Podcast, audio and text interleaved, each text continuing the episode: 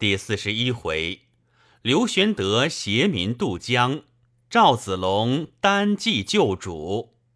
却说张飞因关公放了上流水，遂引军从下流杀将来，截住曹仁混杀。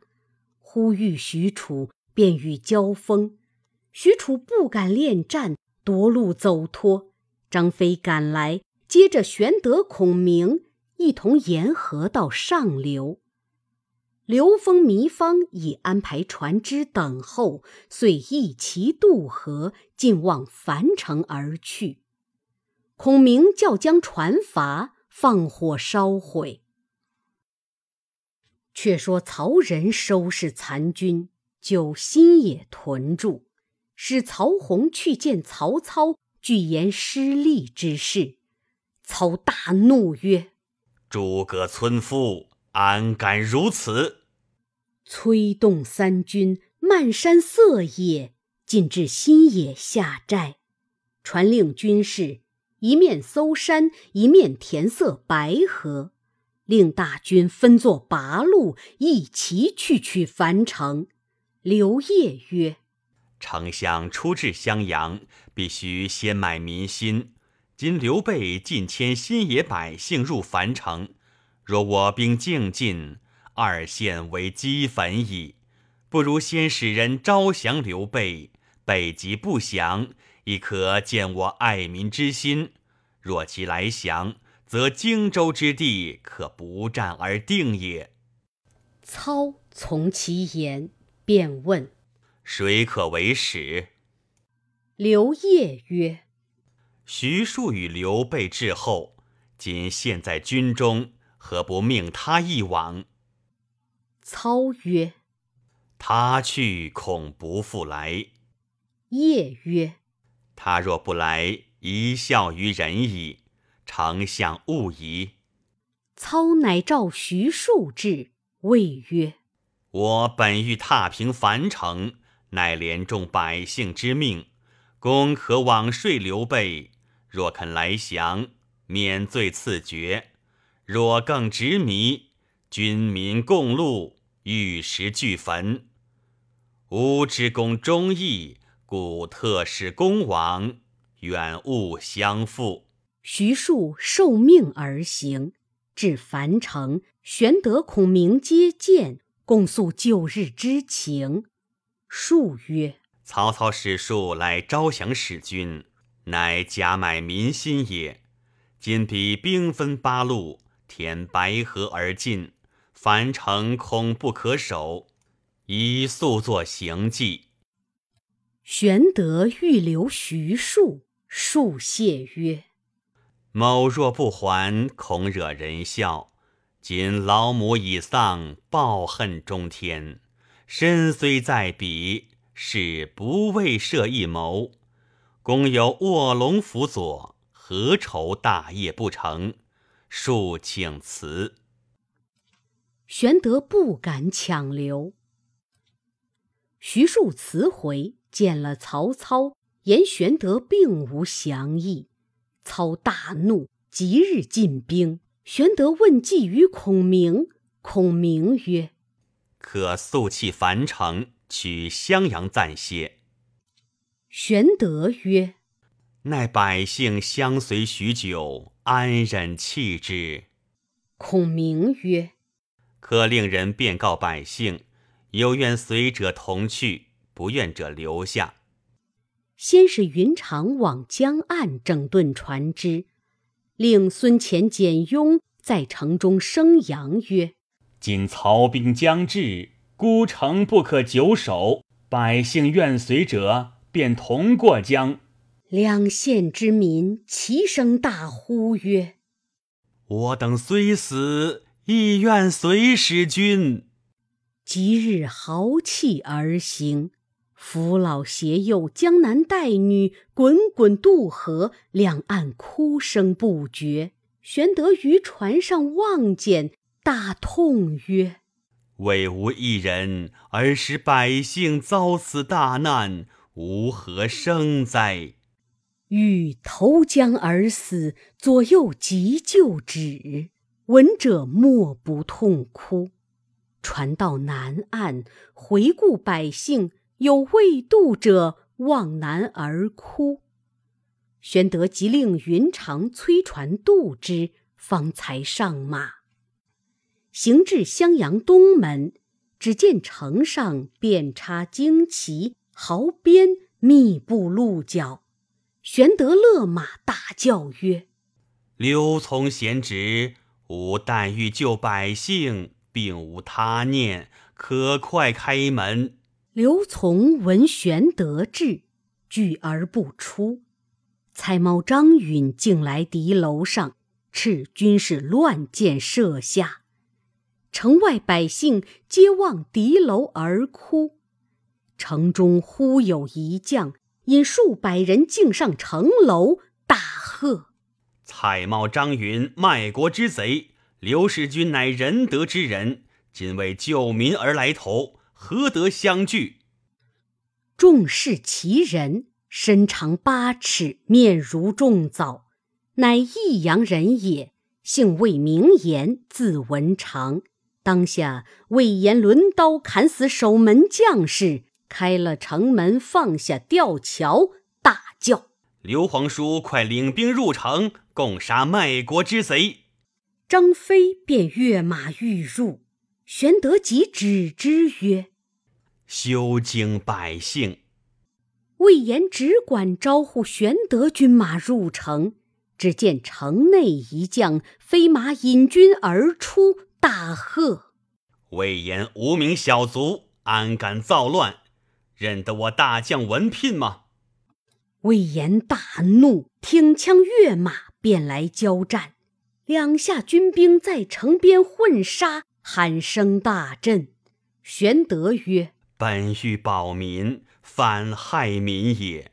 吾不愿入襄阳。”孔明曰：“江陵乃荆州要地，不如先取江陵为家。”玄德曰。正合吾心。于是引着百姓，尽离襄阳大路，往江陵而走。襄阳城中百姓多有城乱，逃出城来，跟玄德而去。魏延与文聘交战，从泗至魏，手下兵卒皆已折尽。延乃拨马而逃，却寻不见玄德。自投长沙太守韩玄去了。却说玄德同行军民十余万，大小车数千辆，挑担背包者不计其数。路过刘表之墓，玄德率众将拜于墓前，哭告曰：“汝弟辈无德无才，父兄寄托之重。”罪在背一身，与百姓无干。望兄英灵垂救荆襄之民。言甚悲切，军民无不下泪。呼哨马报说：曹操大军已屯樊城，使人收拾船筏，即日渡江赶来也。众将皆曰：江陵要地，足可据守。仅拥民众数万，日行十余里，似此几时得至江陵？倘曹兵到，如何迎敌？不如暂弃百姓，先行为上。玄德泣曰：“举大事者，必以人为本。今人归我，奈何弃之？”百姓闻玄德此言，莫不伤感。后人有诗赞之曰：“临难人心存百姓，登舟挥泪动三军。至今凭吊湘江口，父老犹然忆使君。”却说玄德拥着百姓缓缓而行。孔明曰：“追兵不久即至，可遣云长往江夏。”求救于公子刘琦，叫他速起兵，乘船会于江陵。玄德从之，即修书令云长同孙乾领五百军往江夏求救，令张飞断后，赵云保护老小，其余俱管顾百姓而行，每日只走十余里便歇。却说曹操在樊城，使人渡江至襄阳，召刘琮相见，从惧怕不敢往见。蔡瑁、张允请行。王威密告从曰：“将军既降，玄德又走，曹操必谢持无备。愿将军奋整骑兵，设于险处击之，操可获矣。或曹则威震天下，中原虽广，可传习而定。此难遇之机，不可失也。”从以其言告蔡瑁。瑁斥王威曰：“如不知天命，安敢妄言？”威怒骂曰：“卖国之徒，吾恨不生啖汝肉！”瑁欲杀之，蒯越劝止。冒遂与张允同至樊城，拜见曹操。茂等辞色甚是谄佞。操问：“荆州军马钱粮？”今有多少？茂曰：“马军五万，步军十五万，水军八万，共二十八万。钱粮大半在江陵，其余各处亦足供给一载。”操曰：“战船多少？原是何人管领？”茂曰：“大小战船共七千余只，原是茂等二人掌管。”操遂加茂为镇南侯，水军大都督；张允为驻顺侯，水军副都督。二人大喜，拜谢。操又曰：“刘景升既死，其子祥顺，吾当表奏天子，使永为荆州之主。”二人大喜而退。荀攸曰。蔡瑁、张允乃谄佞之徒，主公何遂加以如此险绝，更叫都督水军乎？操笑曰：“吾岂不识人？只因吾所领北地之众不习水战，故且全用此二人。待成事之后，别有理会。”却说蔡瑁、张允归见刘琮。具言：曹操须保奏将军永镇荆襄。从大喜。次日，与母蔡夫人姬捧印绶兵符，亲自渡江拜迎曹操。操抚未毕，即引随征军将进屯襄阳城外。蔡瑁、张允令襄阳百姓焚香拜接。曹操俱用好言抚育。入城至府中坐定，即召蒯越近前抚慰曰：“吾不喜得荆州，喜得以度也。”遂封蒯越为江陵太守、樊城侯，父训王粲等皆为关内侯，而以刘琮为青州刺史，便叫启程。从闻命大惊，辞曰。吾不愿为官，愿守父母乡土。操曰：“青州近帝都，叫你隋朝为官，免在荆襄被人屠害。”从再三推辞，曹操不准。从只得与母蔡夫人同赴青州，只有故将王威相随。其余官员俱送至江口而回。操唤于禁，吩咐曰：“你可引轻骑追刘琮母子，杀之，以绝后患。”于禁得令，领众赶上，大喝曰：“我奉丞相令，叫来杀汝母子，可早纳下首级。”蔡夫人抱刘琮而大哭。于禁喝令军士下手，王威愤怒，奋力相斗，竟被众军所杀。军士杀死刘琮及蔡夫人。于禁回报曹操，操重赏于禁，便使人往隆中搜寻孔明妻小，却不知去向。原来孔明先已令人搬送至三江内隐蔽矣。操深恨之。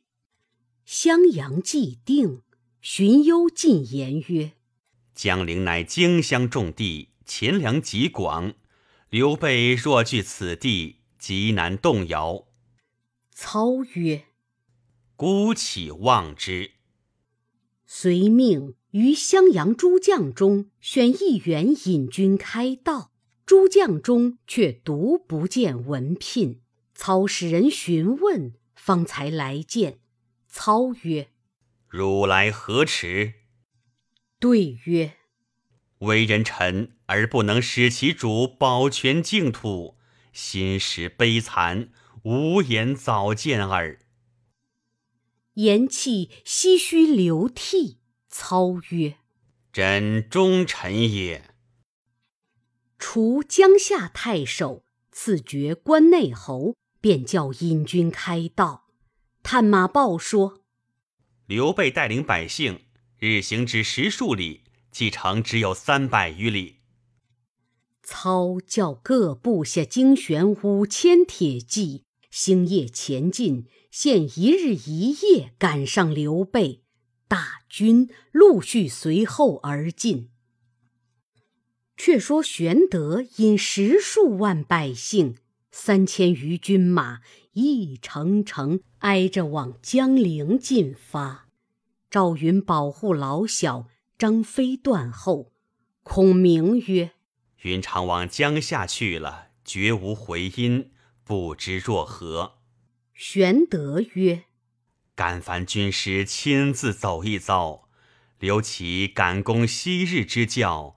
今若建功亲至，势必邪矣。”孔明允诺，便同刘封引五百军，先往江夏求救去了。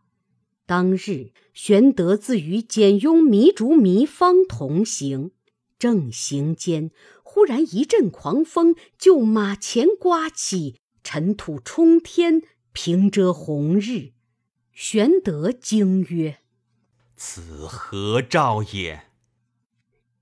简雍颇明阴阳，袖瞻一刻，失惊曰：“此大凶之兆也，应在今夜。”主公可速弃百姓而走。玄德曰：“百姓从新野相随至此，吾安忍弃之？”雍曰：“主公若恋而不弃，祸不远矣。”玄德曰：“前面是何处？”左右答曰：“前面是当阳县，有座山名为景山。”玄德便叫就此山扎住。时秋末冬初，凉风透骨，黄昏将近，哭声遍野。至四更时分，只听得西北喊声震地而来。玄德大惊，即上马引本部精兵二千余人迎敌。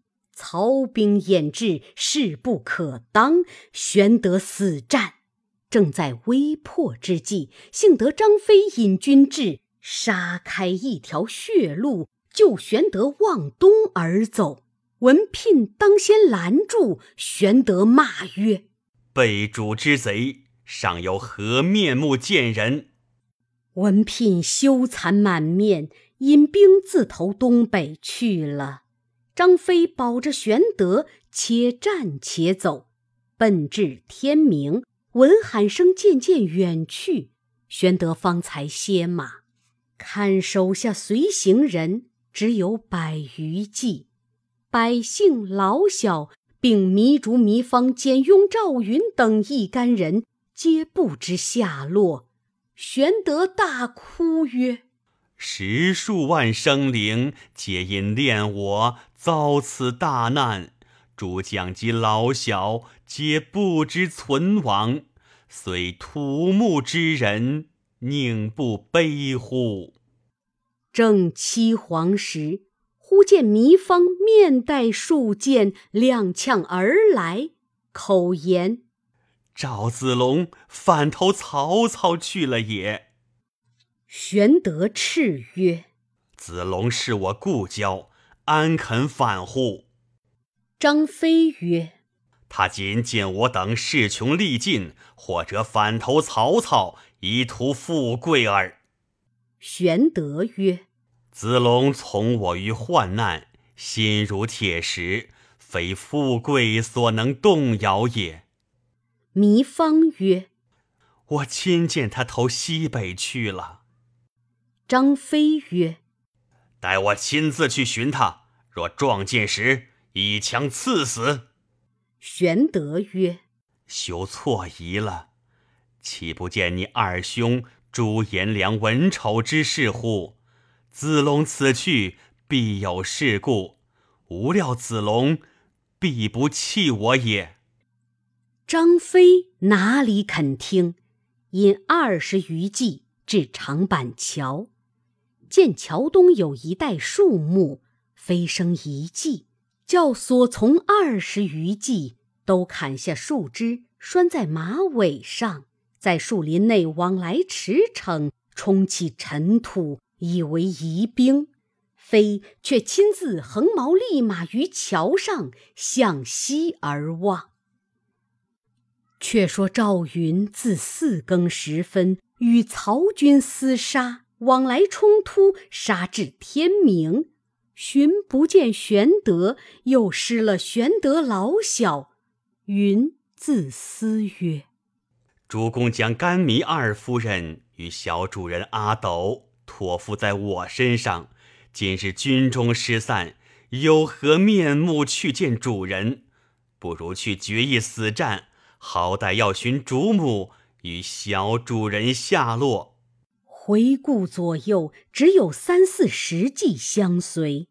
云拍马在乱军中寻觅，二县百姓嚎哭之声震天动地。中箭着枪、抛男弃女而走者不计其数。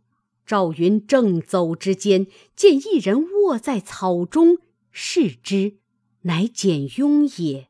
云急问曰：“曾见两位主母否？”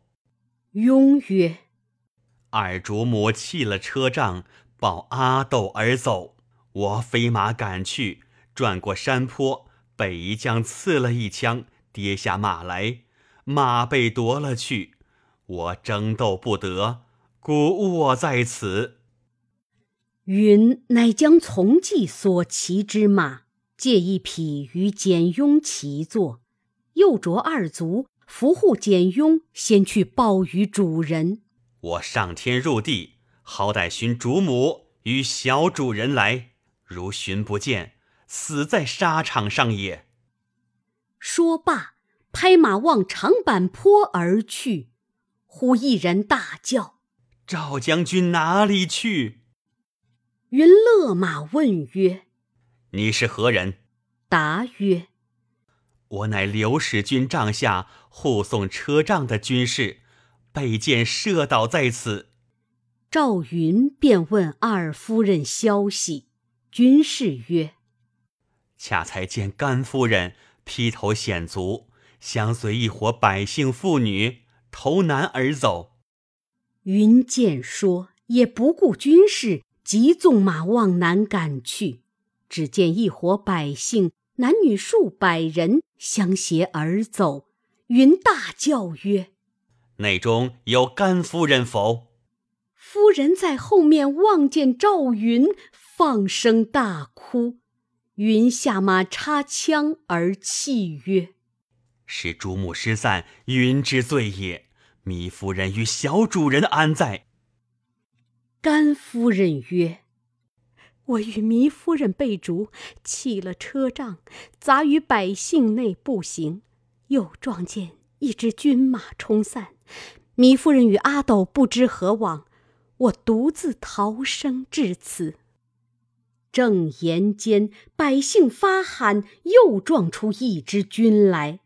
赵云拔枪上马看时，面前马上绑着一人，乃糜竺也；背后一将手提大刀，引着千余军，乃曹仁部将淳于导，拿住糜竺，正要借去献功。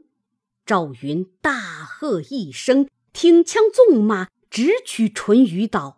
导抵敌不住，被云一枪刺落马下，向前救了糜竺，夺得马二匹。云请甘夫人上马，杀开条大路，直送至长坂坡。只见张飞横矛立马于桥上，大叫：“子龙，你如何反我哥哥？”云曰：“我寻不见主母与小主人，因此落后，何言反也？”飞曰：“若非简雍先来报信，我今见你，怎肯甘休也？”云曰。主公在何处？飞曰：“只在前面不远。”云谓糜竺曰：“糜子中保甘夫人先行，待我仍往寻糜夫人与小主人去。”言罢，引数骑再回旧路。